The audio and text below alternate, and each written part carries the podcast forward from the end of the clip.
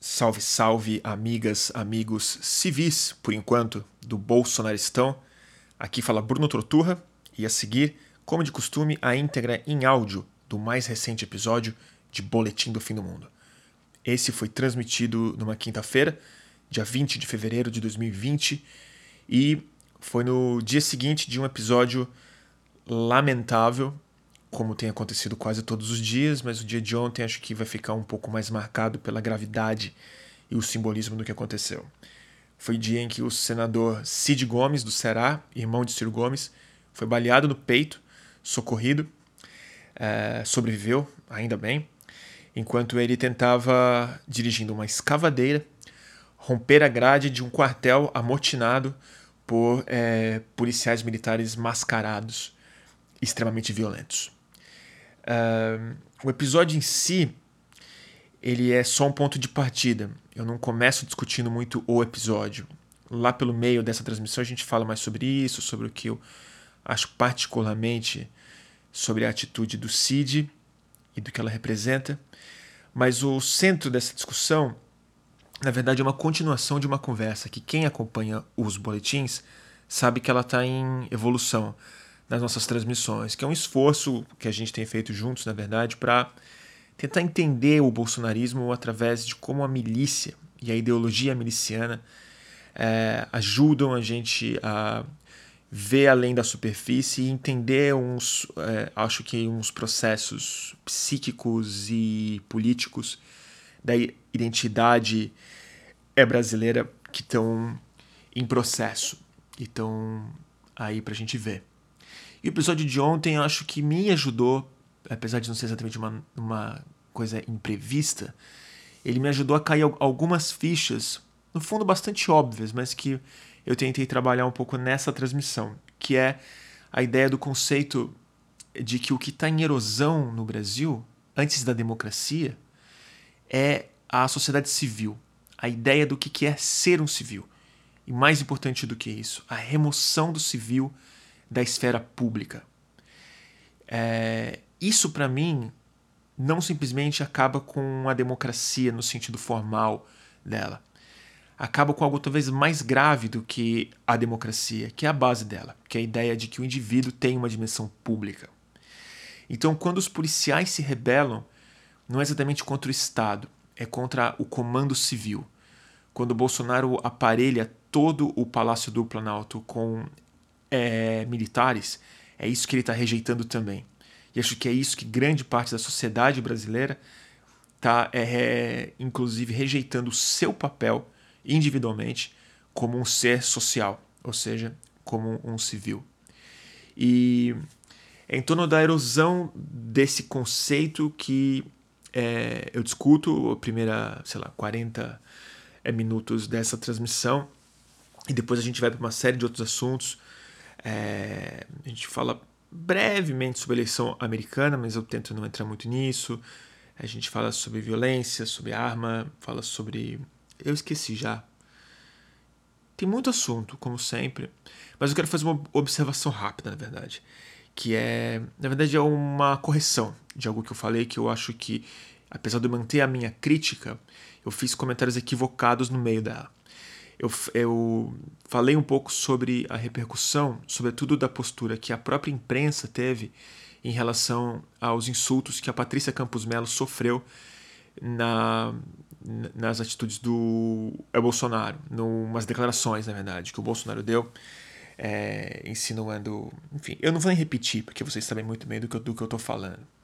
E eu fiz uma crítica que eu mantenho, que foi uma oportunidade que se perdeu no geral, do foco não ser a defesa da pessoa da Patrícia Campos Melo ou de transformar ela na pauta, mas de expor a pauta, expor o furo de reportagem que a Patrícia deu.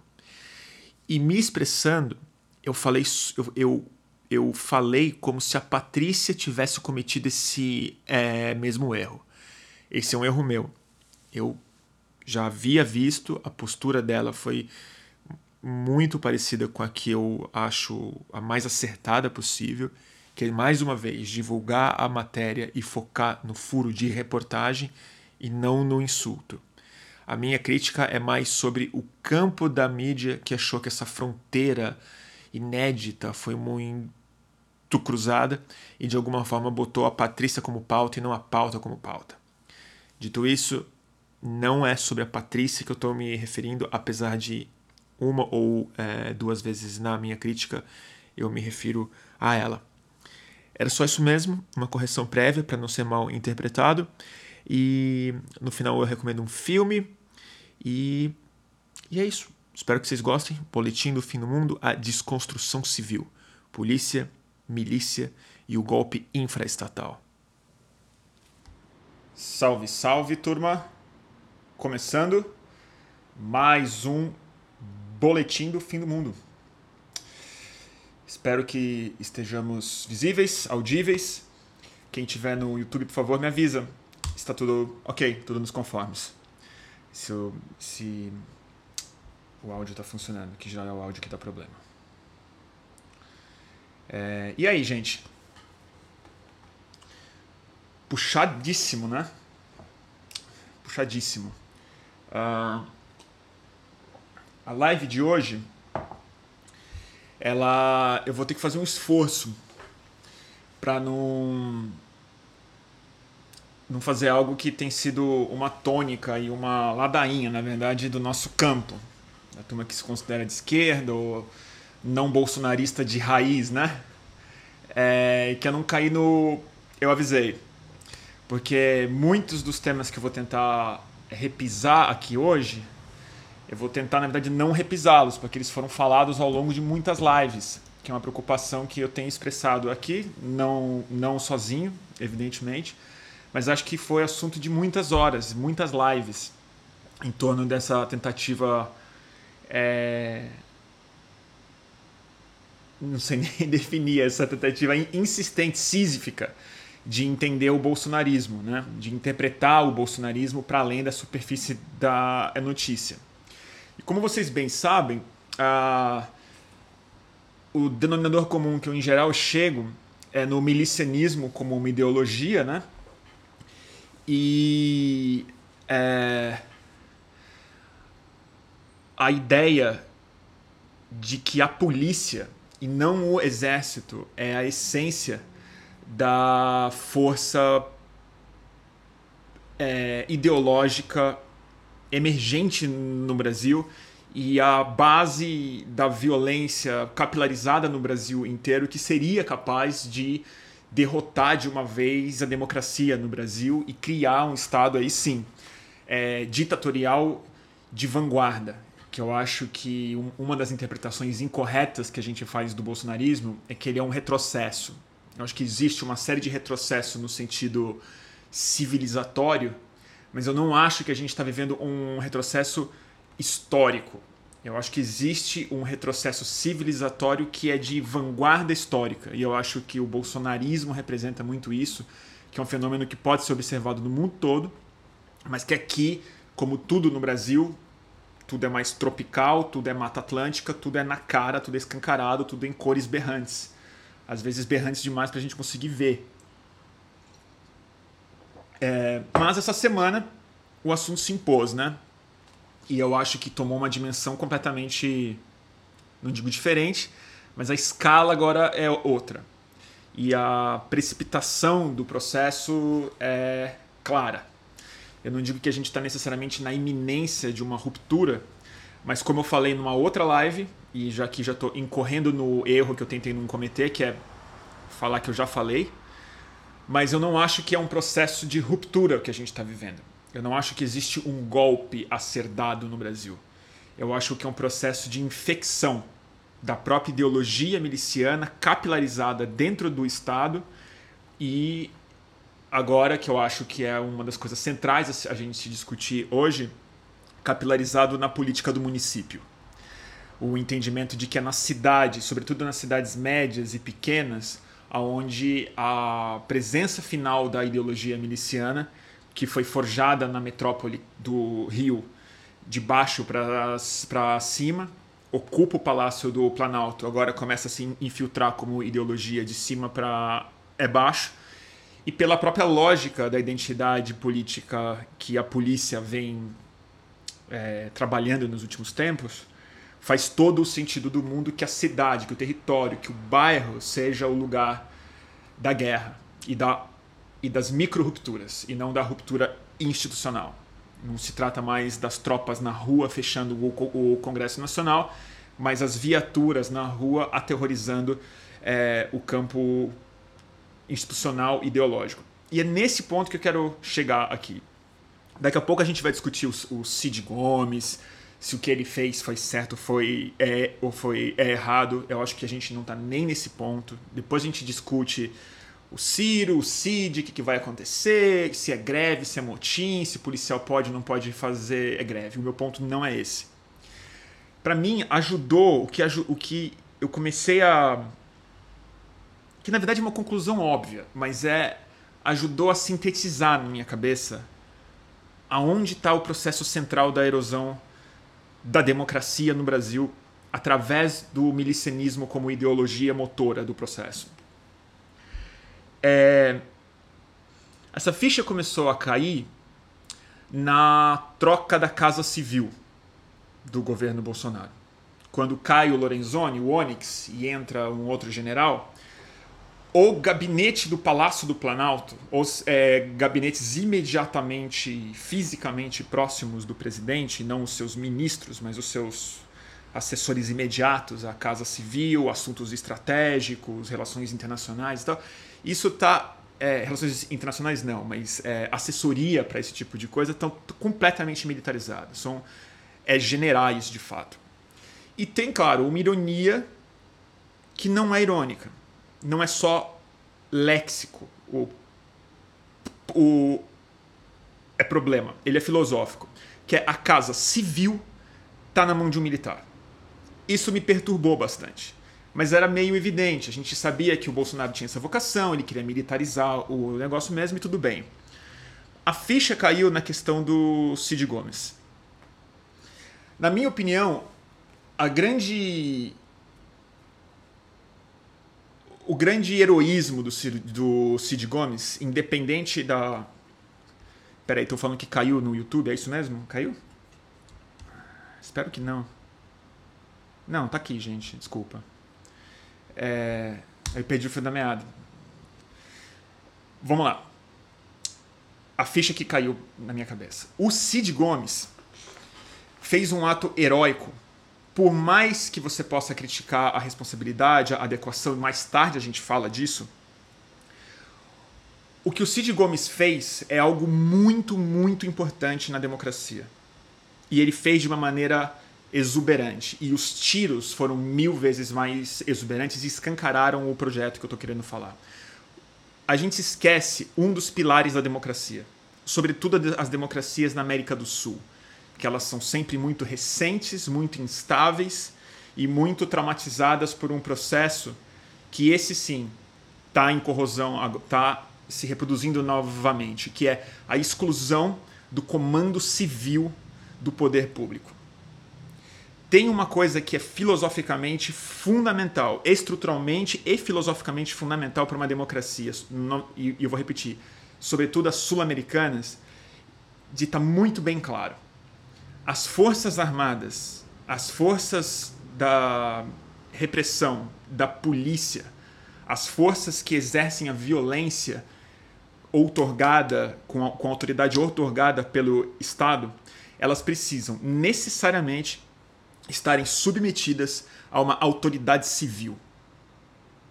Na hora em que um civil eleito, mas uma pessoa que, que vem da sociedade civil, que é uma palavra que a gente precisa voltar a falar, que a gente abandonou no Brasil, está no comando das Forças é, Armadas, a coisa fica muito clara. E é por isso, por essa razão e por muitas outras, que Forças Armadas e policiais têm um regime muito diferente de direito, justamente porque não são os direitos civis, são os direitos de pessoas que estão numa categoria separada na sua relação com o Estado, que são os militares e os, e os detentores do monopólio da violência. Eles têm, uma, eles têm um judiciário separado, eles têm uma corregedoria separada, ele tem um tribunal separado, eles são julgados de acordo com outras regras. Justamente porque eles têm o monopólio dessa violência, eles também não têm os direitos idênticos que nós civis temos.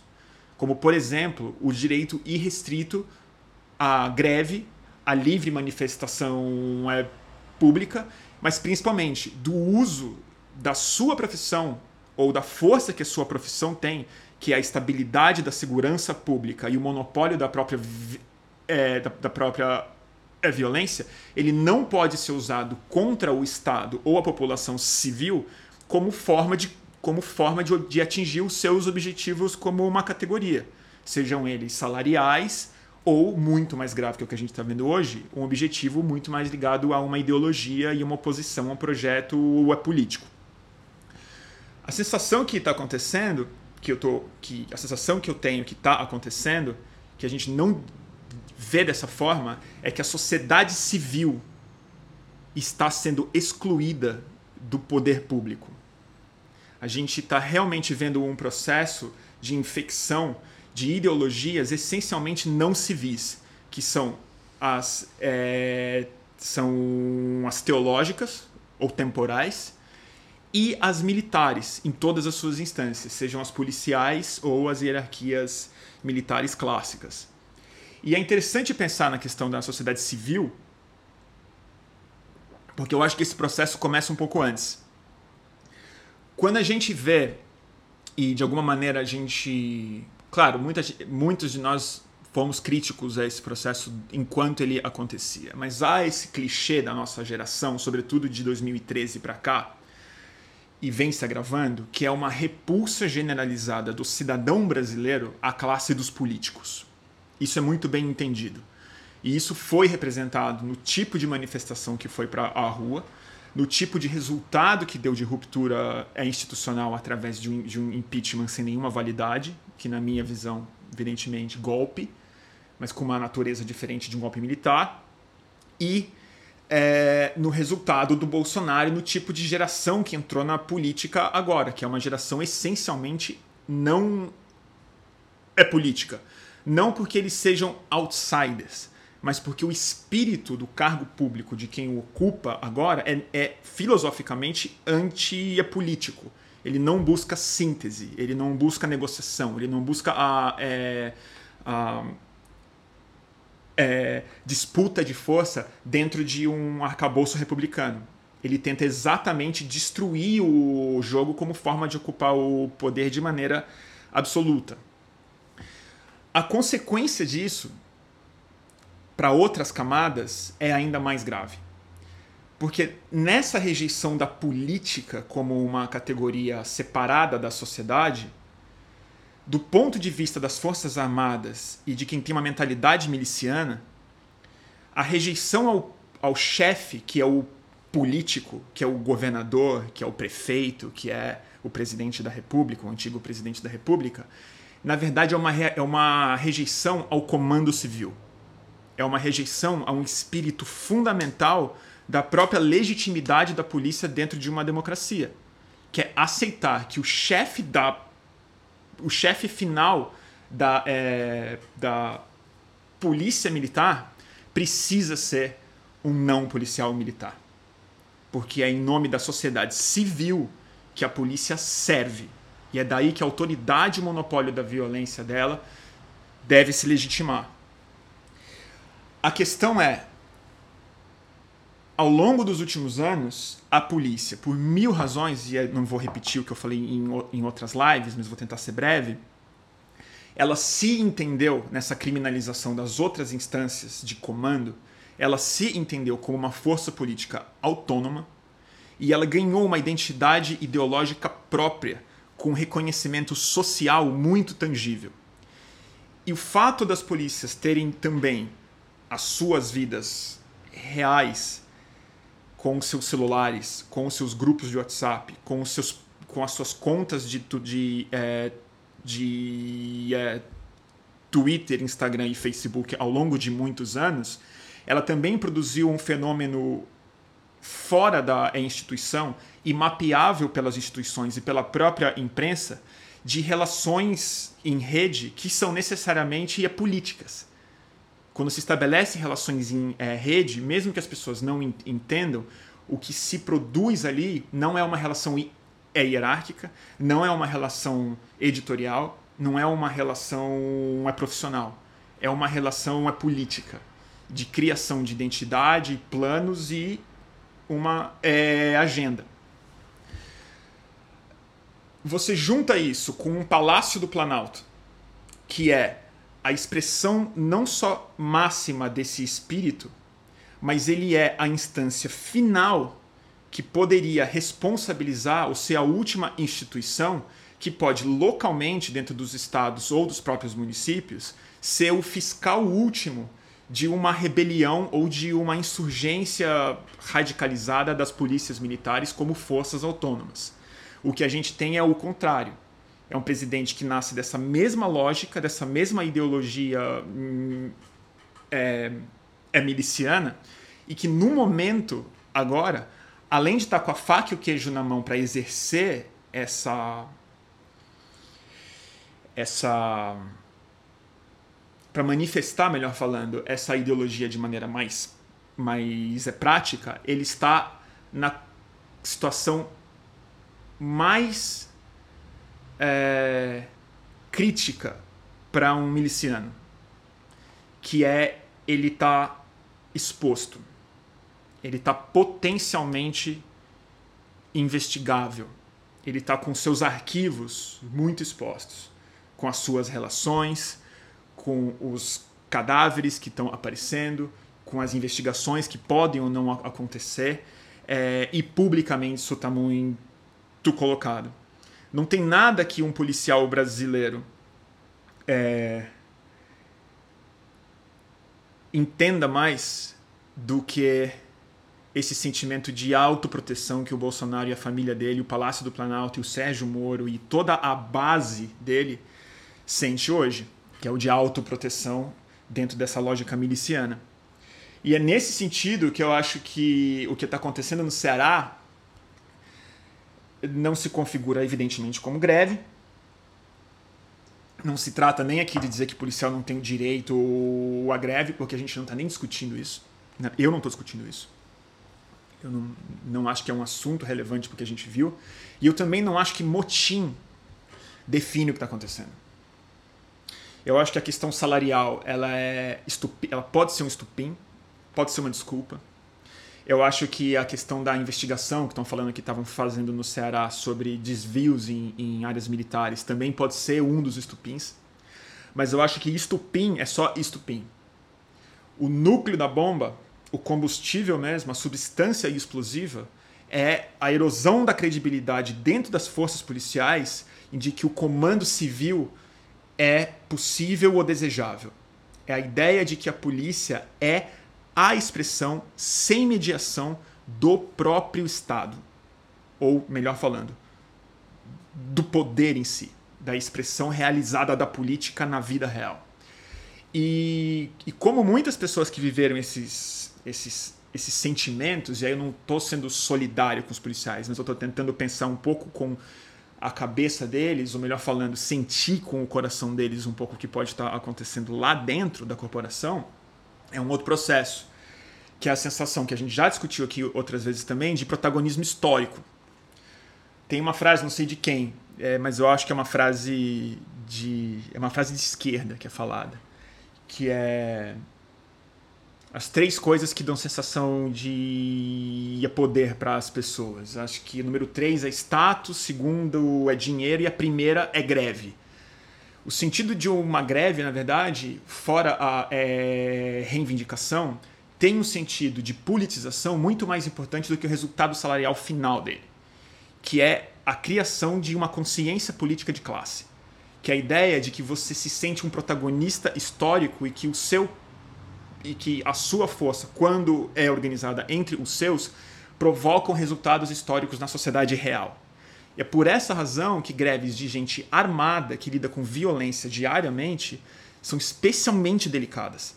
Porque quando você politiza isso e cria uma, uma identidade dentro de uma comunidade que vive essencialmente de conviver e produzir trauma, você tem que pensar, quando você sente com a cabeça de um, é policial, você entende o tipo de identificação que esses caras podem estar sentindo com o processo histórico que eles estão fazendo parte. E aí eu acho que as redes bolsonaristas E uma série de notícias que a gente observou aqui, tem mil lives sobre isso ao longo dos tempos que a gente fez e tal, mas que a formação ideológica de base que está acontecendo nas polícias há muitos anos, sobretudo depois, sobretudo intensificadas depois da eleição do Bolsonaro. E então eu acho que voltando para o trator, agora eu vou comentar um pouco mais do, do episódio em si. Eu considero um ato heróico de fato o que o Cid Gomes fez. Eu certamente não faria isso. Primeiro, por uma questão individual minha mesmo, assim. Eu sou covarde para violência. Eu tenho medo de tomar tiro. Se eu vejo um monte de policial armado na minha frente com máscara, a minha certeza que eu tenho é que eu vou sair de, da frente. Eu não vou entrar como escavadeira na frente deles. Mas o que eu acho que ele se revelou, e aí eu tenho todo o meu respeito a ele, ao irmão dele, o Ciro Gomes, que é exatamente a diferença de um cidadão para um homem de Estado, para o tal comandante civil das Forças Armadas. Quando essa pessoa, quando esse representante público do Estado dele entende isso, e ele está outorgado também com autoridade civil, mas autoridade superior ao dos policiais, justamente por ser um representante civil, tentou ir na paz, tomou um soco na cara, ele tinha, ele cometeu um ato fisicamente irresponsável, mas politicamente íntegro, que foi pegar um trator e romper o portão para liberar uma via pública e um prédio que não pertence aos policiais, cuja autoridade é civil. Então ele foi restaurar pessoalmente, ele não mandou ninguém fazer isso a autoridade civil que ele entendeu que ele cabia naquela situação. E evidentemente que no caso do Brasil de 2020, não tem o menor sentido esperar que o Cid Gomes fosse ligar para o Sérgio Moro, para o governo federal tomar uma providência. Porque esses caras estão muito mais do que a gente carecas de saber que grande parte do motim que está acontecendo lá é pelo fato de que o Bolsonaro é um inimigo político seríssimo da família Gomes no Ceará. Foi o estado em que o Bolsonaro teve menos voto, ficou em terceiro lugar, acho que não aconteceu isso em nenhum estado, salvo é engano. Foi Ciro, Haddad e é Bolsonaro, ou, ou Haddad, Ciro e Bolsonaro. E eleição é municipal. No estado e na região, que é núcleo de resistência anti, anti é bolsonarista, novamente, vou, vou, me, vou me repetir, num ano de eleição municipal. Então a gente está vendo hoje que para onde essa, esse motim está migrando? Esse motim está migrando para João Pessoa, na Paraíba. Hã? Então eu vou repetir. Eu acho que o Cid Gomes fez um ato heróico, politicamente falando, Qualquer pessoa que fala que é irresponsável, que isso vai agravar, eu lamento, mas eu vou discordar por um motivo bem, bem específico. A paz não interessa a ninguém do outro lado, assim, negociar com eles não é possível. Ele foi negociar, tomou um soco na cara. Uh, e aí eu vou ter que ser ainda mais é, radical no meu argumento eu tô muito, muito satisfeito, muito feliz que ele vai sobreviver e que provavelmente ele vai ficar bem de saúde, que ele já está saindo da UTI, que ele daqui a pouco vai estar de pé e falando. Melhor coisa foi ele não ter morrido. Pelo amor de Deus. Mas os tiros que ele teve a coragem de tomar, na verdade, de alguma maneira é, abre os olhos para mais gente mais pessoas que precisam abrir os olhos, talvez, talvez, sejam capazes de entender do que a gente está falando de uma erosão democrática através da ideologia miliciana. E talvez a gente consiga falar através dos tiros que ele tomou e que por conta desses tiros esfriou os ânimos, porque também tem que parar, porque isso não pode escalar dessa, dessa forma de alguma maneira.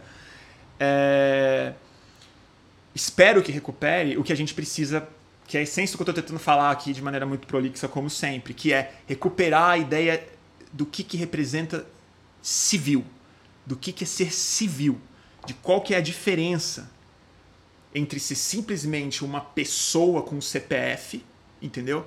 De ser um consumidor, de ser um membro da economia de mercado, ou de ser um brasileiro com uma identidade verde e amarela e uma bandeirinha na cabeça, e ser membro de uma sociedade civil, de ser um cidadão em exercício da participação. É política. A participação da vida pública, que é isso que é ser um cidadão, é isso que é ser um civil, na verdade. E esse é o foco de uma democracia. Não é o voto, não é o respeito, não é a civilidade, é a própria ideia de civil, é a ideia de cidadania expressa, numa identidade não patriótica, numa identidade como uma pessoa social. Né? E é isso que eu acho que está em erosão no Brasil. Essa é a ideia que o bolsonarismo não consegue compreender e que, tragicamente, a sociedade brasileira abandonou das suas perspectivas. Eu não acho que o brasileiro mais médio se entende como um civil. Ele se entende como um perfil. Ele se entende como um agente ideológico, como um campo, como um campo de identificação, como uma torcida, como algo que precisa estar sempre em oposição a algo, mas nunca em busca de uma síntese ou em busca de algo comum como resultado social de uma interação. E, e eu acho que o que está em erosão no Brasil é a sociedade civil. A gente, a ideia de civil está sendo excluída do poder público. E se isso acontecer de fato, como eu acho que está acontecendo, e a polícia é só a expressão final disso, mas talvez a mais grave, mas já está nos gabinetes do Bolsonaro, todos militarizados dentro do palácio, está na ideologia policial, está expressa nos twitters, está expressa nos partidos, está expresso na forma como a gente se comunica. Até como esquerda a gente abandonou a ideia de civil, de alguma maneira, num lugar diferente. Mas se a gente abandonar isso, a democracia vira só uma forma. Ela vira um calendário. Mas ela não existe mais. Porque filosoficamente ela não para em pé. Porque não existe mais a instância social que é a sustentação dela. Que é a ideia do civil como dono da autoridade final de um Estado democrático. Fez sentido? É, é isso que eu queria falar. Deixa eu dar uma respirada, porque eu também fiquei super ansioso hoje e ontem. Vocês estão falando que tem um bot aqui, né? E deixa eu ler um pouco de comentário de vocês. Alguém está falando aqui que tem oito estados já em rebelião. É, é isso que eu queria falar. Não tem muito mais do que isso. Deixa eu ver se tem mais alguma coisa. É, eu acho que é isso. A questão é, é do. Então, um brinde à família Gomes, ao Cid Gomes, que, aliás, vou fazer um comentário breve aqui. Provavelmente eu vou ofender algumas das pessoas que me seguem. Não, não, não, não se ofendam, tá? É só uma crítica ao, ao que muitos de vocês provavelmente fazem. Eu acho que tem que cancelar, para falar em cancelamento, tem que cancelar a coisa de o Ciro foi para Paris no segundo turno, tá? Isso aí chega de assunto, tá? Isso virou tipo o e o PT do PT. É tipo, mas e, e o Mensalão, e Belo Monte, e qualquer coisa. Tipo assim, não é esse o assunto. Resistir ao fascismo não é fazer campanha pro Haddad necessariamente. Eu gostaria que ele tivesse feito. Eu votei no Ciro Gomes, mas isso é um assunto encerrado.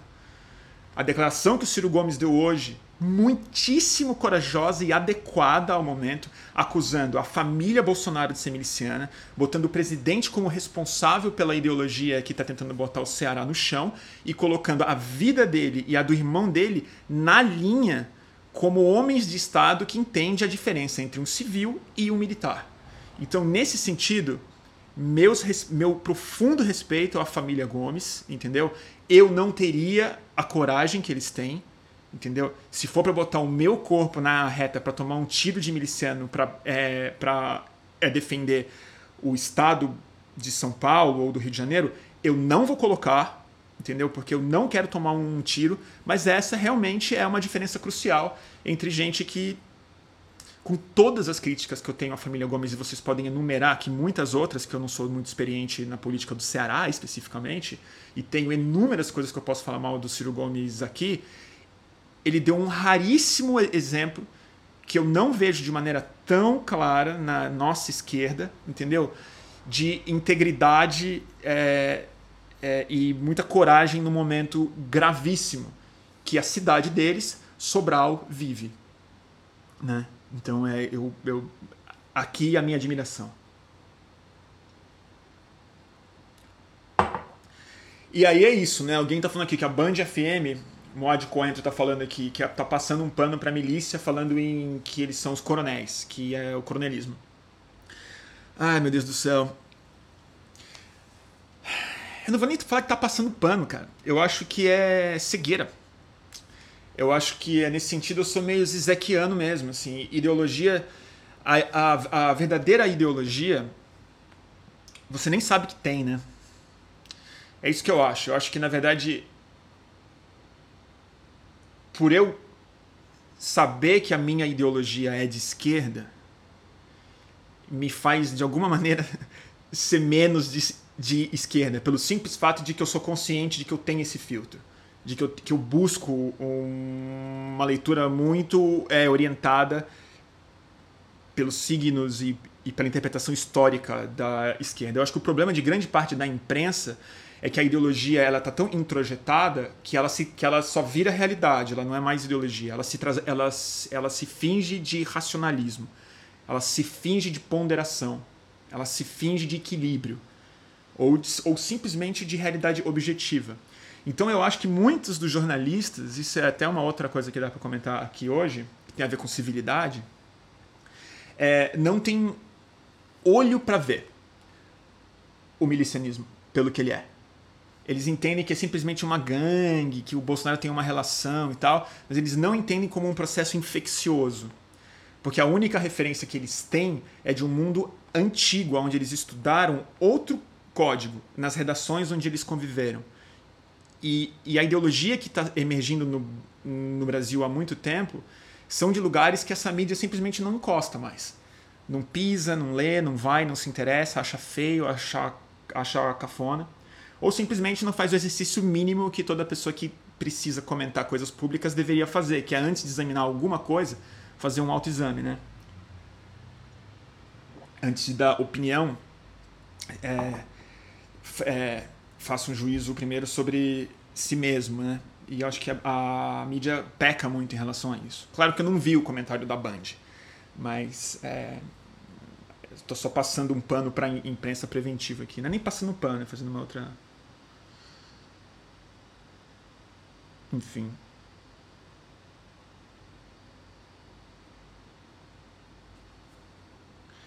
Aí aqui o, o WAS está falando, é, mas se o, PT, fosse envolvido com milícia, estaria. Com certeza estaria falando merda, né? Com certeza. Aí é muito complicado, né? Muito complicado. Acho que chamar o Ciro Gomes de coronel, na verdade, é preconceito, né? É preconceito contra o Nordeste, né? É de entender que. que que alguém que se estabelece com uma solidez é, é política num estado nordestino é um é coronel e não tem a capacidade de avaliar o nível do curral eleitoral que São Paulo, por exemplo, é há vinte e tantos anos, né? Então, é, por exemplo, São Paulo, eu acho muito o, o que o PS, PSDB,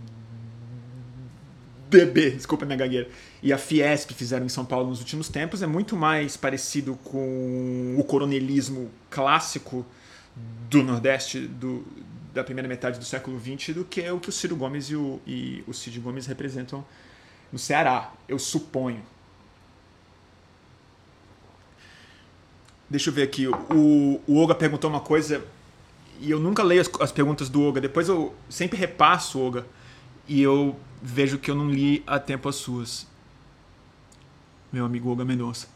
Você acha que chegará um momento de desacordo entre o exército e os milicianos? Excelente pergunta, cara. Não parece, né? Não parece.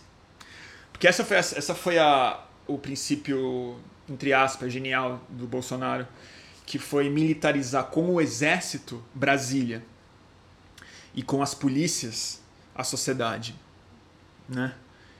E o Heleno parece feliz, a Casa Civil é, é militar e, e eles estão extremamente privilegiados, né? E eu acho que tem um sentido comum entre milícia e militar, justamente, que é o desprezo pelo comando civil. Antes da polícia rejeitar o comando civil, é bom que se diga, antes dessa rebelião policial, a primeira rebelião ao comando civil que aconteceu, que na minha opinião tem tudo a ver com a insurgência militar que o Mourão e o Heleno representaram para virar base do é Bolsonaro, foi a hora que a comissão da É Verdade teve uma iniciativa na minha opinião, tímida de emitir um, relatório e expor os crimes da ditadura militar. Aquilo foi um exercício claro de autoridade civil sobre crimes militares, essenciais dentro de uma democracia. Então, acho que nesse espírito de recusa do poder civil, eles estão idênticos.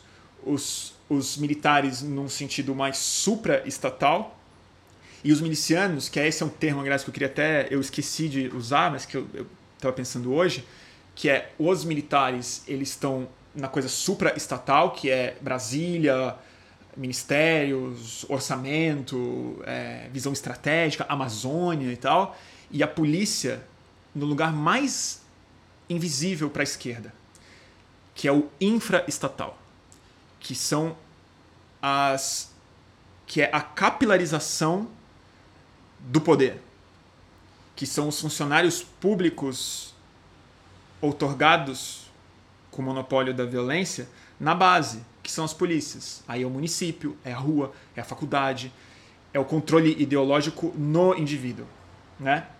É a mulher que teve o carro incendiado pela polícia de Sobral porque criticou na rede social o protesto dos policiais.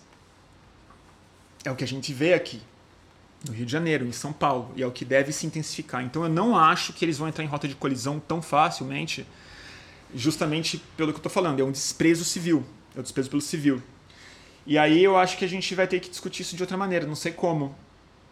Hum, não me peça solução nessa live de hoje, não. É, é, é quinta-feira, quase 10, quase 10 da noite. Passei um dia ontem, tive uma insônia terrível, porque o, o meu amigo Raul Santiago, foi detido. Ainda bem que ele tem muitos amigos e gente que sabe da importância dele, então ele foi solto, mas foi preso também por abuso policial ontem. Eu tive uma madrugada difícil. Mas o lance é esse. E tem uma outra dimensão, né? Que não é só a, a rejeição ao comando civil, é uma rejeição ao comando. É a ideia, também já trabalhada em outras lives, mas que a gente está vivendo um processo de individualização tão radical e de narcisismo pelas nossas expressões de rede social e de busca de protagonismo e tal, e de rejeição de instituições, que eu acho que o próprio. O, o, não é só uma rejeição do civil como autoridade, é uma rejeição da autoridade. É o ninguém manda em mim. É o sem liderança nos lugares onde a liderança deveria ser uma condição mínima para que a instituição exista em si, como a polícia, por exemplo.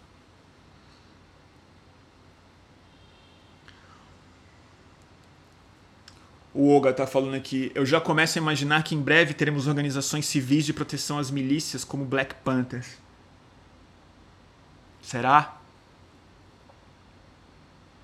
Será, Oga? Eu, eu tenho. Eu, eu não sei, eu, eu conheço muito pouco da história dos Black Panthers e me sinto um pouco à vontade para falar. Mas eu acho mais fácil os Black Panthers serem viáveis como uma organização num país como os Estados é, Unidos, que por mais violento que seja, ele ainda tem uma ainda tem uma mínima sacralidade institucional do porte de arma, não sei o que. Eu acho que qualquer embrião de Black Panther no Brasil ia ser executado em, assim, 80 eh, tiros é, pela polícia sob o aplauso da Rede Globo, assim. A gente é muito mais genocida da população negra, a gente não aceita negro segurando nenhum guarda-chuva que ele já toma tiro. Eu acho que uma organização de autodefesa militarizada da população pobre do Brasil, como todas as rebeliões que aconteceram no, no Brasil, tendem a ser massacradas de maneira cruel. Dito isso, eu acho que é, tem coisas que talvez possam ser feitas, né? E na minha opinião, elas têm a ver com a devolução estratégica e inteligente, muito bem arquitetada, do estado de hipervigilância em direção ao Estado. Eu acho que tem muito mais a ver com implantação de câmeras de bairro ocultas, com transmissão ao vivo full time de lugares críticos, com hackeamento de comunicação de policiais, com vazamento estratégico, com exposição massiva disso na mídia internacional e na busca por punição é, um pouco mais assertiva e grave do que simplesmente expressão de indignação em rede social, que, na minha opinião, não tem servido para nada nos últimos tempos. Então, assim, na minha utopia, assim, é uma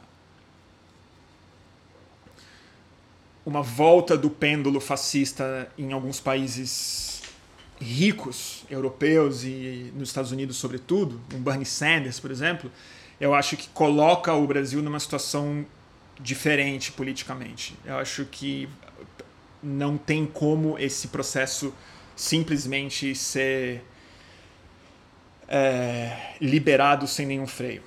E aí não é só o, o, milicianismo, é essa pulsão de morte que se expressa no Ministério do Meio Ambiente, na polícia, na, na Damares, na, que aí é outro assunto, né? É o, é o Thanos por dentro da, do espírito bolsonarista. Né?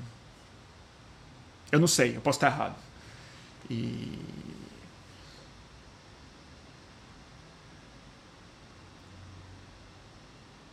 Mas é isso, gente.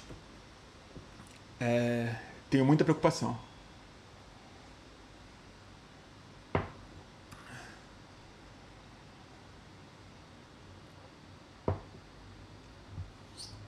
É. O Johnny falou um negócio interessante aqui, é bom a gente comentar. Deixa eu só não, não perder o comentário, peraí, tá, tá aqui. O Johnny Move. Os Panteras Negras eram milícia, sim. O problema é que a gente usa o termo por aqui. Essa galera do Ceará e Rio de Janeiro é máfia, organização criminosa. Johnny, eu vou ter que discordar de você por um motivo. Eu sei que você está certo quando você fala que os Panteras Negras eram uma milícia. No sentido americano, de fato. Aliás, é em torno da ideia de milícia que a segunda emenda dos Estados é, Unidos, que é a garantia constitucional do direito da posse de arma, não é nem só posse de arma, é de uma milícia bem regulada. O segundo artigo da Constituição, o artigo número um, é liberdade de expressão, imprensa e religião.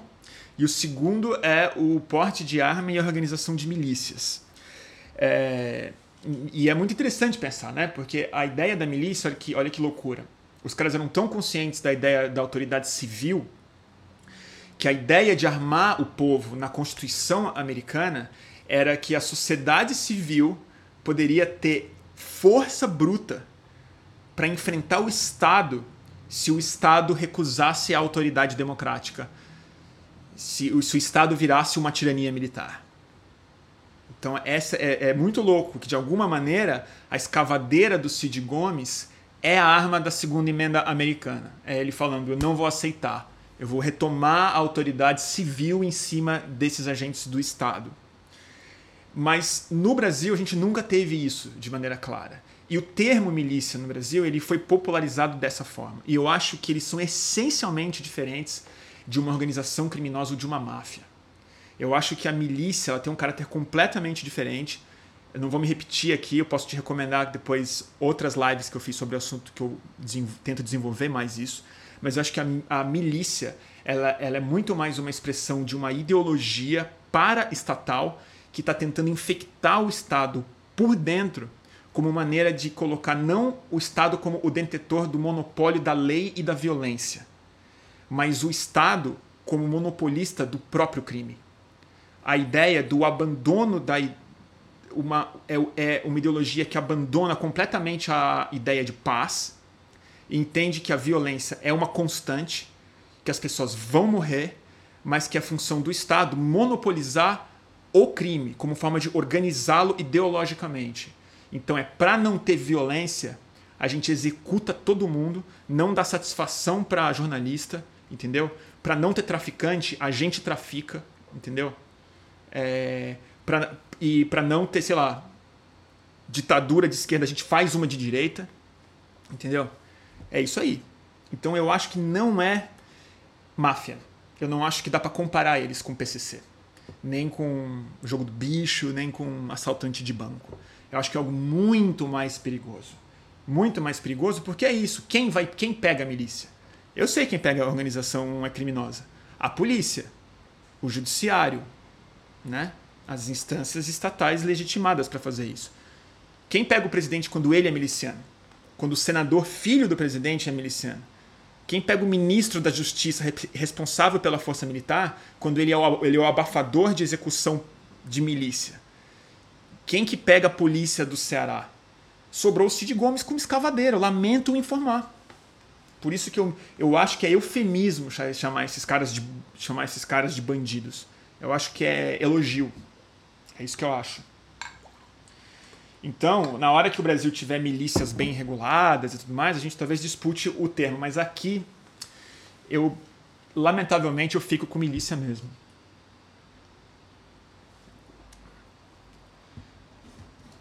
É isso aí. Mas eu não acho que as nossas armas. E aí, claro, um monte de gente vai falar que eu sou liberal, frouxo, reformista e tal. Eu não acho que as nossas armas possam ser de fogo. Eu não acho que a gente tem como ganhar, disputar nada com violência. Até porque eu não acho que o que o Cid Gomes fez foi, foi é violência. Eu acho que ele foi muito contundente e talvez um pouco, é, enfim, entregue, digamos. Mas não contem comigo, pelo menos, para defender a organização é, militarizada de, da sociedade civil. Porque o nosso campo, pelo menos o que eu convivo, não tem nenhuma intimidade com arma. E a minha opinião sobre arma eu já dei. Eu sou contra o porte de arma por um motivo bem simples. Eu só confiaria uma arma na mão de uma pessoa que jamais aceitaria essa arma. Então, assim. Eu sei que eu sou uma pessoa excelente para ter uma arma, porque eu me recuso a encostar nela. Então, então eu, eu não, não, acredito que tem como dar certo. Essas pessoas gostam de matar. Eles são violentos. Eles deram um tiro no senador, gente. Na cara de todo mundo. Imagina, a gente, eu puxar o gatilho. Não consigo não, gente. Não consigo nem tacar pedra nas, nas pessoas. Mas é isso, pode me chamar de liberal, burguês. Fazer o quê?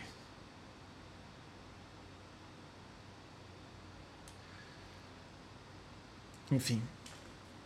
É isso. Eu acho que as nossas armas elas precisam ser mais é, inteligentes, assim. Novamente, eu, eu sinto, são só uma intuição minha, que a gente tem que realizar um pouco o sonho do Julian Assange, aliás, o pobre Assange que está prestes a ser extraditado para os Estados Unidos e enfrentar uma pena de até 175 anos de cadeia por um crime que ele não cometeu porque não é crime mas que é voltar a hipervigilância para o Estado e se proteger como, como vida é privada. Um dos maiores vacilos que a gente está dando como sociedade, sobretudo sociedade politicamente engajada, é que a gente é muito transparente, né? Eu, por exemplo, estou aqui em três redes sociais com meu smartphone ligado, transmitindo da minha casa. É, e eu acho que essa transparência é uma das piores coisas que a gente poderia ter hoje em dia é, como proteção da nossa vida civil. Então acho que está na hora da gente começar a pensar um pouco mais sobre privacidade e devolver a hipervigilância em direção ao Estado. Em vez de ficar expressando indignação, tentar é constranger aonde eles realmente sentem que são nos seus segredos e no que eles não podem é, ter sob a luz, né?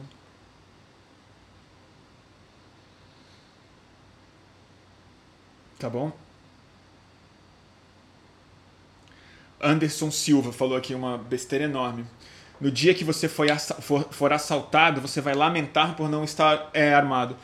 Nossa, Anderson, você não me conhece mesmo. Eu eu já eu já fui assaltado mais de uma vez. E se tem uma coisa que eu dou graças a Deus é exatamente que eu não estava armado. Imagina. Assim, imagina que eu ia matar uma pessoa porque ele quer meu celular, cara. Imagina isso. Imagina. Quer matar um cara porque ele. Eu juro. As pessoas piraram completamente, né? Outro dia é isso, vi alguém é, justificando, justificando mesmo, gente que eu gosto, justificando que, tipo, o cara matou o cara que tava roubando o carro dele.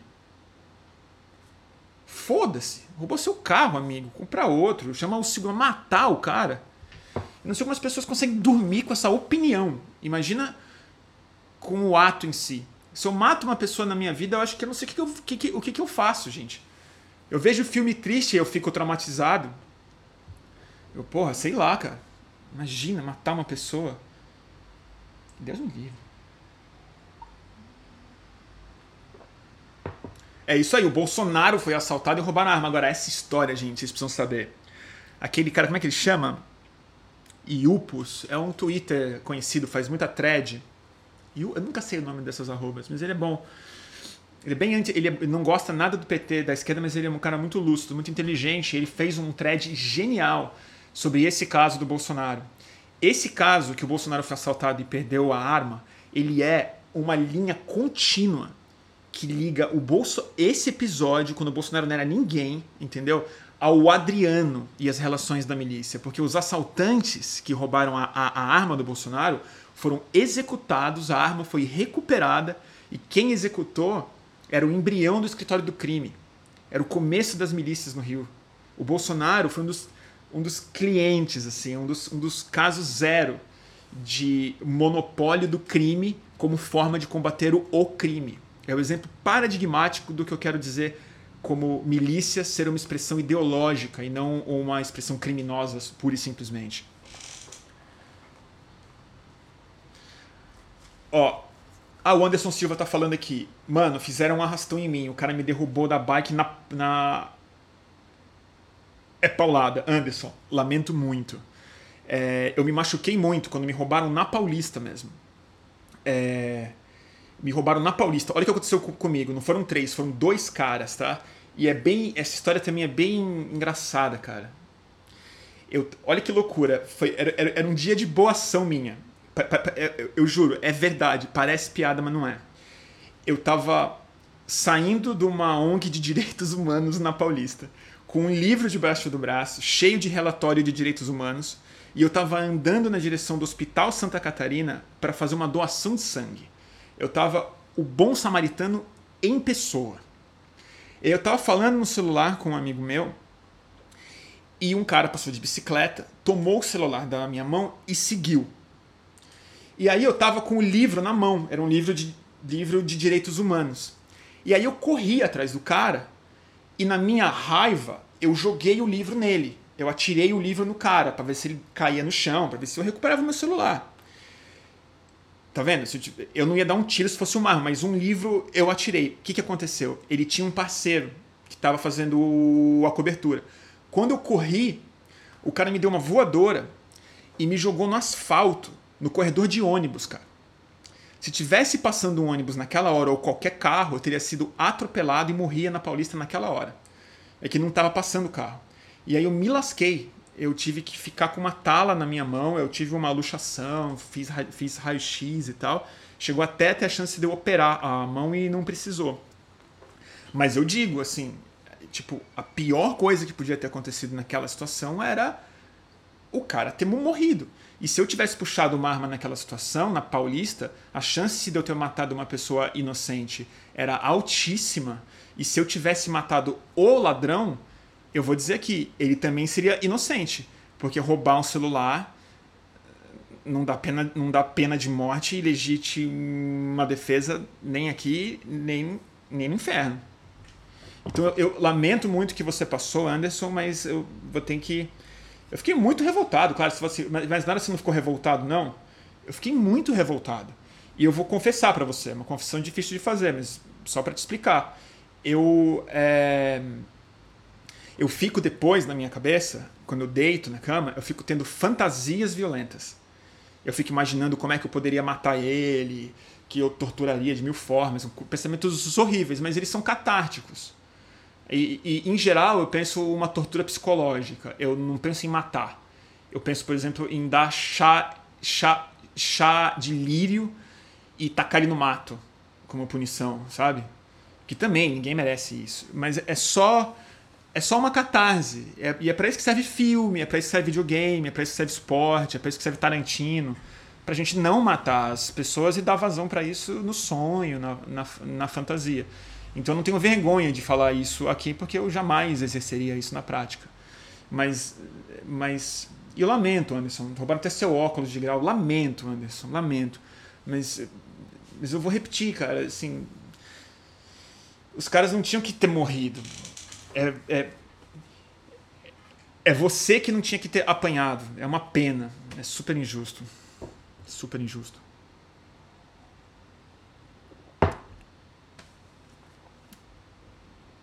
O que mais, gente?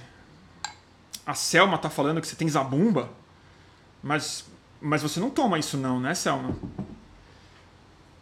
O chá, o chá de lírio, vocês estão me perguntando?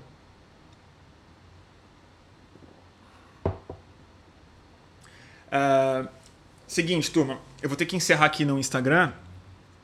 É... Eu vou ter que encerrar aqui no Instagram, porque vai dar uma hora volto em um segundo, tá bom? E eu vou ler um pouco de comentário aqui no YouTube. Fiquem aí.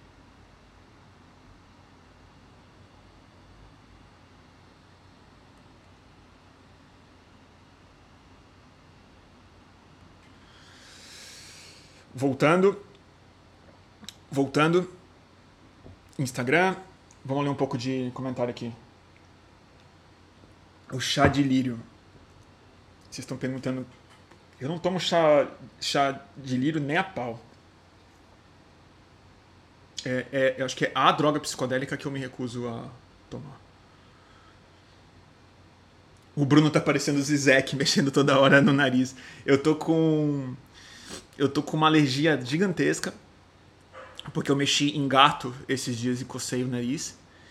E, e ele ressecou do ar-condicionado. Então esse, hoje até saiu, saiu sangue do nariz.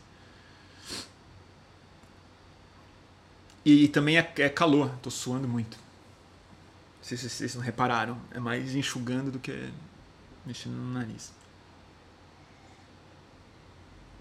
É. Tá bom, gente?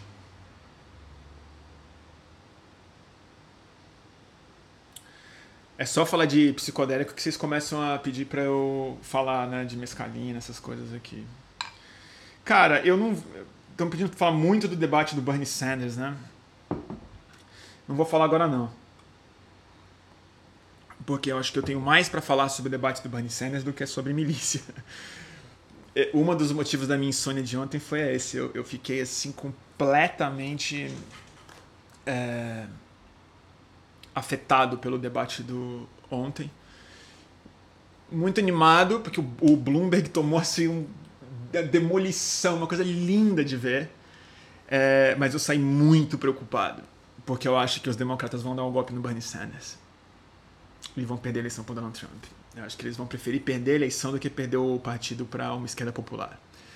E, e, ficou muito claro. Os outros, todos os candidatos falaram que, topa, que preferem uma convenção que o partido possa indicar através do seu establishment, se o Bernie não fizer o número de delegados o suficiente, do que dar a indicação para ele se ele tiver a maior parte.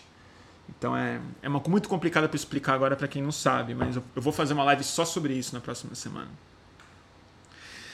Mas sim, a Elizabeth Warren ontem, assim, se ela não subir nas pesquisas, é sinal de que debate não importa mais. Porque realmente ontem ela foi no final, ela me frustrou profundamente porque ela seria a pessoa que deveria falar que eh, quem tem mais voto deveria ficar com a vaga. E ela não falou, porque ela tem interesse em ganhar essa vaga de qualquer jeito, mesmo que ela tenha menos voto do que o Bernie Sanders. Que é uma chance real que pode acontecer, porque eu acho que o Bloomberg hoje, ontem, oficialmente não será o candidato democrata.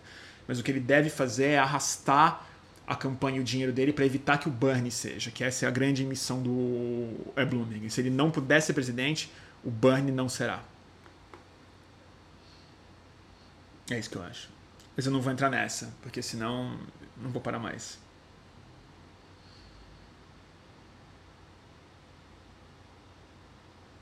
Eu só pensei na eleição americana hoje.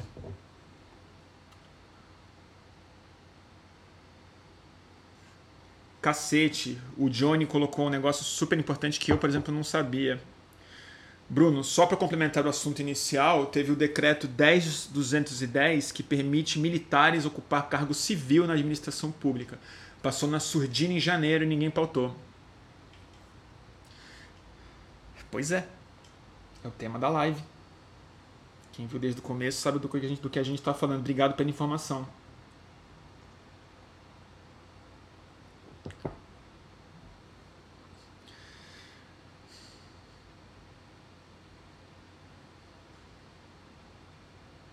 que mais? Deixa eu ler um pouco de comentário aqui do Instagram.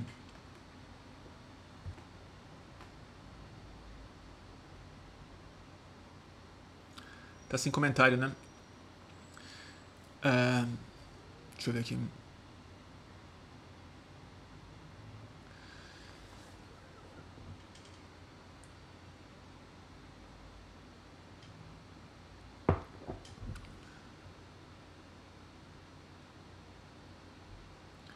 os reptilianos. É, gente. Tá bom já, né? Que mais vocês querem começar? Sobre eleição americana eu vou insistir, não vou falar mais hoje não, porque se eu entrar no módulo Estados Unidos vai ficar muito esquizofrênica essa live, depois é depois é ruim para quem assiste no podcast. Eu tô suando tanto, gente. Tá calor pra cacete no Rio.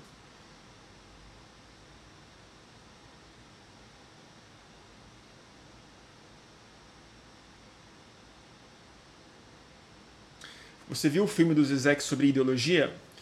O Davi pergunta. Não vi o filme, Davi, mas eu mas eu já vi muitas entrevistas do Zizek sobre ideologia. Acho que eu mas boa dica, vou tentar dar uma, dar uma olhada no filme em si. Eu sei mais ou menos o que ele fala. Eu gosto do Zizek. Às vezes ele às vezes eu discordo muito, mas eu acho ele um provocador bom. É... O caso Adriano. Putz. Ah, tem um monte de gente que chegou mais tarde. Gente, desculpa, eu já falei muito sobre o caso Cid Gomes. Foi o começo da live inteira. Recomendo que quem tem interesse em assistir, volte na primeira metade. Aqui no Instagram tem, tem no Stories, tem lá a primeira live e ou no YouTube.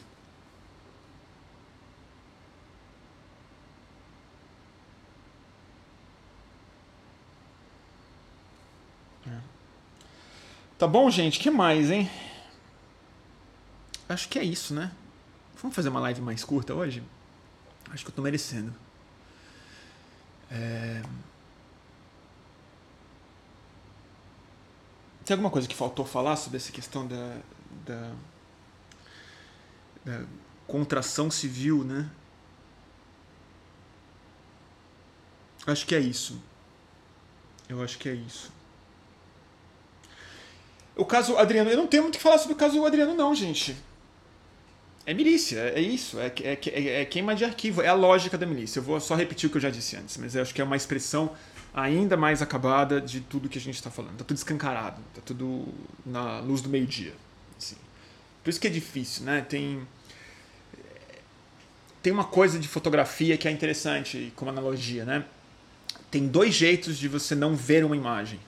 É quando tem pouca luz ou quando tem muita. Né? Quando tem pouca luz, não sensibiliza, a, o, o, é negativo, e quando tem muita luz, ele queima. E eu acho que no Brasil a gente está passando pelo processo, talvez, de superexposição e não de subexposição. Tá tudo tão claro que não dá para ver. A gente tá tudo tão que o negativo virou uma chapa branca, assim, né? Você só olha, tipo, ele é não tem coerência, não tem contraste não tem diferença para você estabelecer formas e, e um contexto, né? Então, eu acho que o caso Adriano, ele é especificamente um caso de superexposição. Ele é tão claro, ele é tão exposto, ele é tão óbvio, ele é tão cheio de evidência que você falar isso, você, você parece que você está falando uma besteira. Parece que você está falando que 2 mais 2 são 4, sabe? Tipo, você tem vergonha de twittar, que é queima de arquivo. Por isso que logo a gente fica falando de piada, assim. Tipo. Então acho que é, é, é difícil fazer esse sentido de uma, de uma situação esclarecida.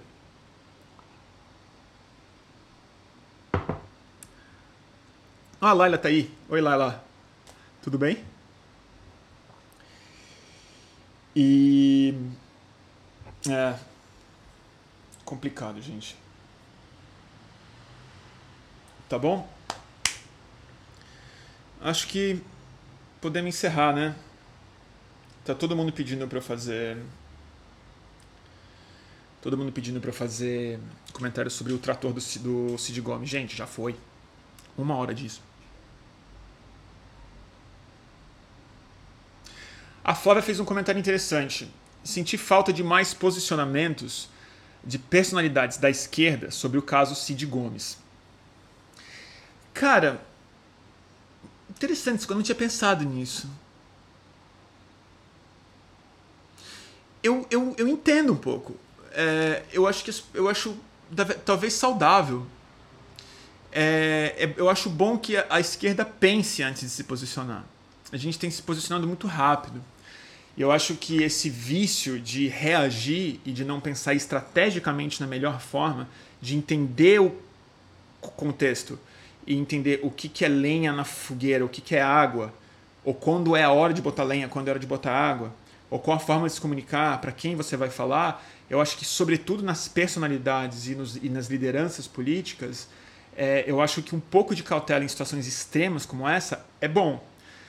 No médio prazo, não é bom que isso seja lido, entendido e compreendido, mas o tempo de rede social ele não é o ideal para que pessoas com influência se posicionem sobre coisas tão complicadas como essa daqui. Eu me sinto confortável para falar porque eu tenho uma audiência não só pequena, como muito coesa. E eu não sou liderança de porra nenhuma, eu não falo em nome de nenhum veículo, eu falo em meu nome, mas assim, as pessoas estão cobrando o Boulos, o Freixo, o PT. Eu acho que essa turma tem que pensar antes de se colocar mesmo, entender melhor a situação. Tem que ligar para o Cid Gomes, tem que entender quem são, o que está acontecendo por trás, entendeu? Para não dar palpite. Então eu não, não acho grave. Não acho grave. A gente que está viciado em comentário, né? Eu, eu sei que eu tô. Não sei vocês. Eu tô viciado em, em ler as coisas, ficar vendo isso, me estresse, é muito ruim. Mas isso é outro, outra live que eu tô elaborando aqui na minha cabeça. Tá bom, turma? É isso.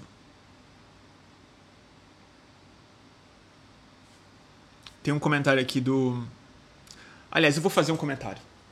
Não, não queria, mas eu vou fazer. É que essa daria uma outra live, na verdade. Mas eu vou fazer breve, brevemente, só para encerrar. O Antifa Weed colocou um negócio aqui. Os únicos que poderiam nos salvar seriam os jornalistas. Mas quando você acha que os grandes meios de comunicação irão se insurgir contra a família? Antifa, eu vou discordar muito de você. Eu acho que os jornalistas não vão nos salvar. E o comentário que eu vou fazer é sobre uh, o caso da Patrícia Campos Melo. E eu espero ser bem compreendido aqui. A Patrícia Campos Melo é uma das melhores repórteres do Brasil, de fato. O que o Bolsonaro falou sobre ela o insulto que ele cometeu a ela e esse fake news todo em, em torno dela e o machismo, a misoginia, a mentira, a teoria da conspiração, nojento completamente. Dito isso, é muito triste, para não dizer revoltante, que se criou também como uma propriedade autocongratulatória da própria imprensa, estabeleceu o caso da Patrícia Campos Melo como cruzamento de fronteira. Eu entendo que é importante abraçar novos indignados, que se isso for o estopim para a imprensa se virar mais claramente contra os abusos do Bolsonaro, ótimo. Mas o meu ponto é outro, na verdade. Não é nem que onde eles estavam quando o Bolsonaro se elegeu, não é nem essa questão. É um outro ponto. Eu acho que a imprensa caiu no plano do Bolsonaro perfeitamente. Porque a imprensa defendendo a Patrícia e cobrando respeito e, e cobrando polidez transformou a Patrícia na pauta. E não a pauta da Patrícia, que era o que o Bolsonaro estava respondendo a. Quando o Bolsonaro falou, ela queria dar o furo, entendeu? Ah, ah, ah. Era a hora da Patrícia e de toda a imprensa falar: na verdade, o furo que a Patrícia deu foi esse daqui. O fake news das eleições. Porque o Bolsonaro colocou uma energia no sistema enorme que a Folha de São Paulo não é capaz de gerar mais. Ele virou milhões de olhos para a Patrícia Campos Melo. Da base dele, ele conseguiu fazer isso. Era hora da Patrícia falar: tá aqui a, a minha matéria. Não é sobre mim. Não é sobre mim. Não é sobre jornalismo. Não é sobre respeito. Não é sobre machismo. Não é sobre mulheres. Não é sobre o furo. É, físico, é sobre o furo de reportagem. Então ele deu a deixa. Ela falou: esse é o furo que eu tenho para dar. É esse fake news. E eu vi muita gente na rua e conversei com pessoas até de esquerda que estavam indignadas com a Patrícia, postando coisas que o respeito, a Patrícia Campos Mello é maravilhosa e tudo mais, não tinham lido a matéria, não sabia do que se tratava o furo. Então, assim, o Bolsonaro ganhou essa. Porque a matéria que poderia explicar para a base do Bolsonaro que eles foram enganados no WhatsApp, que é o grande furo de reportagem da Patrícia, a Patrícia perdeu a oportunidade de expor isso, a Folha perdeu a oportunidade de expor isso, a esquerda perdeu a oportunidade de expor isso. A gente tem que parar de se ofender e tem que começar a querer ganhar essas coisas, porque ofensa, gente, desculpa, a gente mora no Brasil, cara. Eu aqui no Rio, entendeu? Eu estou cozinhando com água, é, com água mineral porque tem esgoto na água. Então, assim, eu não vou ficar ofendido com a Patrícia Campos Melo sendo xingada de, entendeu? De, de que ela deu para a fonte dela, entendeu? Eu, eu, estou, eu estou ofendido o dia inteiro. Isso, daí, isso é o nosso piso, não é o nosso teto.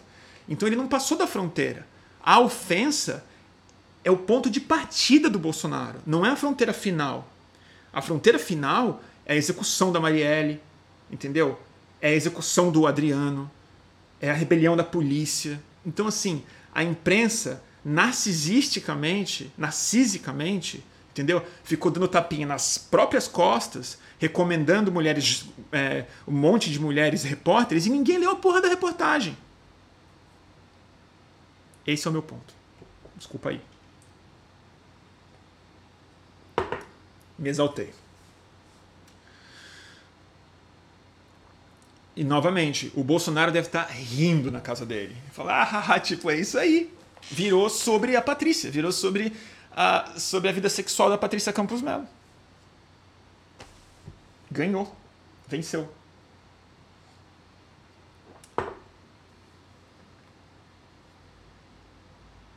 Tá bom, turminha? Ah, o Francisco está falando, tá tendo town hall da Elizabeth Warren na CNN. Então eu vou ver o Town Hall. Obrigado pela dica, Francisco.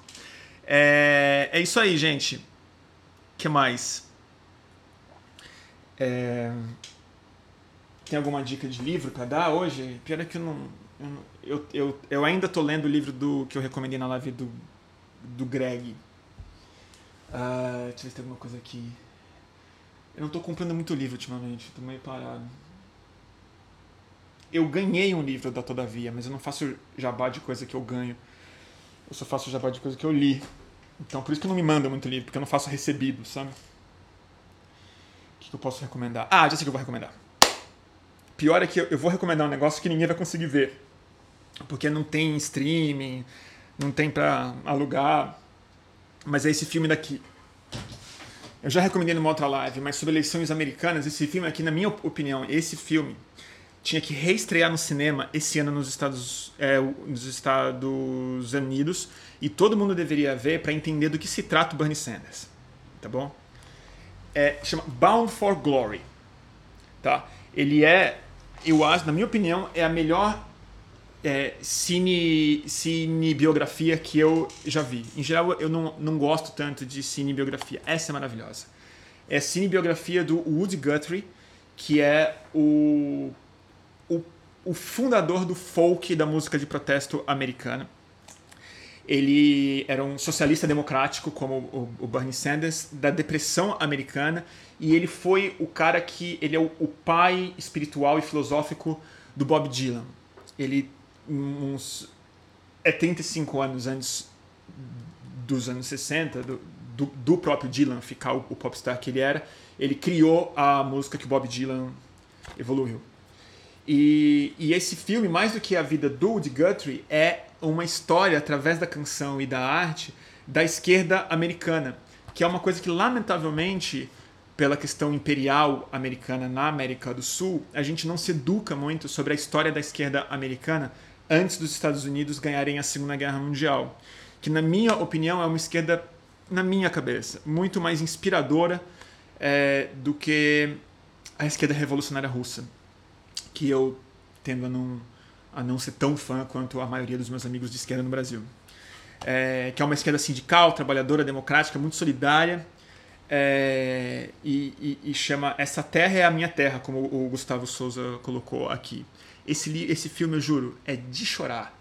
E não tem nenhum serviço de streaming, não tem na Apple, não tem na Amazon, então tem que comprar o DVD ou baixar em algum torrent. Então chama Bound for Glory, ou Essa Terra é a Minha Terra. E como alguém se lembrou bem aqui, é o cara daquele violão que está escrito Essa máquina mata fascistas. E outra coisa que é super interessante, esse cara, no final da vida dele, nos anos 40, no final da vida não, nos anos 40, quando ele não era muito famoso, nunca foi muito famoso na verdade, é, ele compôs uma música xingando o pai do Donald Trump como um racista é, dono de imóveis, como um capitalista escroto, racista, que discriminava contra imigrante, sei o quê, contra o pai do Donald Trump. Esse cara aqui, o Woody Guthrie, grande Woody Guthrie.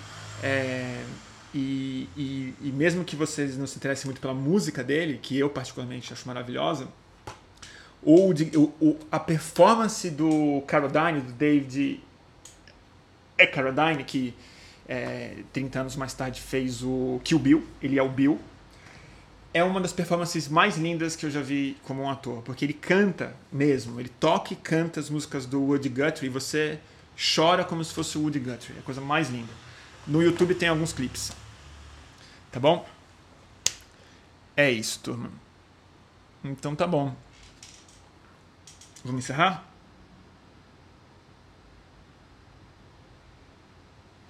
Qual o ano do filme? É os anos 70, né? Melhor década 70, 76. Esse filme, ele é, um, ele é uma obra-prima esquecida, porque ele foi indicado para Oscar de melhor filme, se não me engano, no mesmo ano de Network, que eu acho o melhor roteiro já escrito, é, Rede de Intrigas, né, Network, e, e, no ano que teve filmes maravilhosos, que foi o Deer Hunter, se não me engano, que é um puta filme, é, o 78, talvez, é, mas quem ganhou foi Rocky, do Sylvester Stallone. E que eu entendo, ganha melhor filme, blockbuster e tal, mas não dá para esse filme ou para Network, é uma daquelas cagadas do Oscar que também, também foda-se porque é só Oscar. Mas foi um grande ano. O, o Gustavo Souza falou que tem em algum lugar aí. É, se vocês quiserem, joga o, joga o link aí para vocês assistirem. É um baita programa para uma quinta-feira à noite para quem não vai sair. E eu acabei de matar uma, Colorado Apia. Uma cerveja que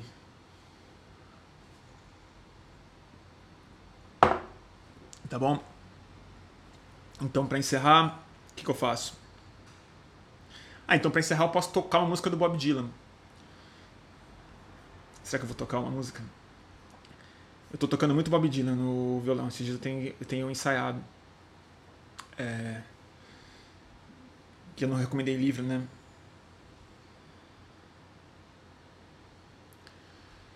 E é isso aí.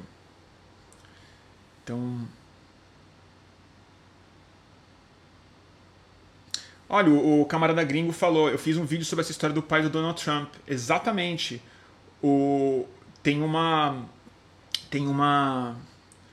Tem uma música do Guthrie sobre isso. Tá bom, eu vou, eu vou tocar Bob Dylan. Eu não vou tocar o Woody Guthrie porque eu não sei tocar o Woody Guthrie. Deixa eu ver aqui. Deixa eu ver se dá pra ver. Não dá pra ver o violão, né? Deixa eu mexer aqui. Deixa eu ver aqui se faz sentido aqui. Dá pra ver o violão?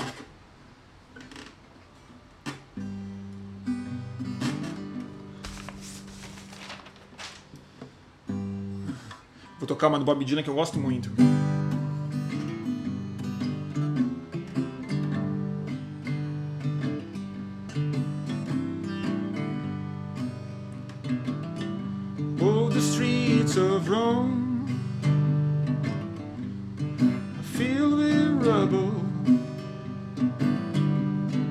Asian food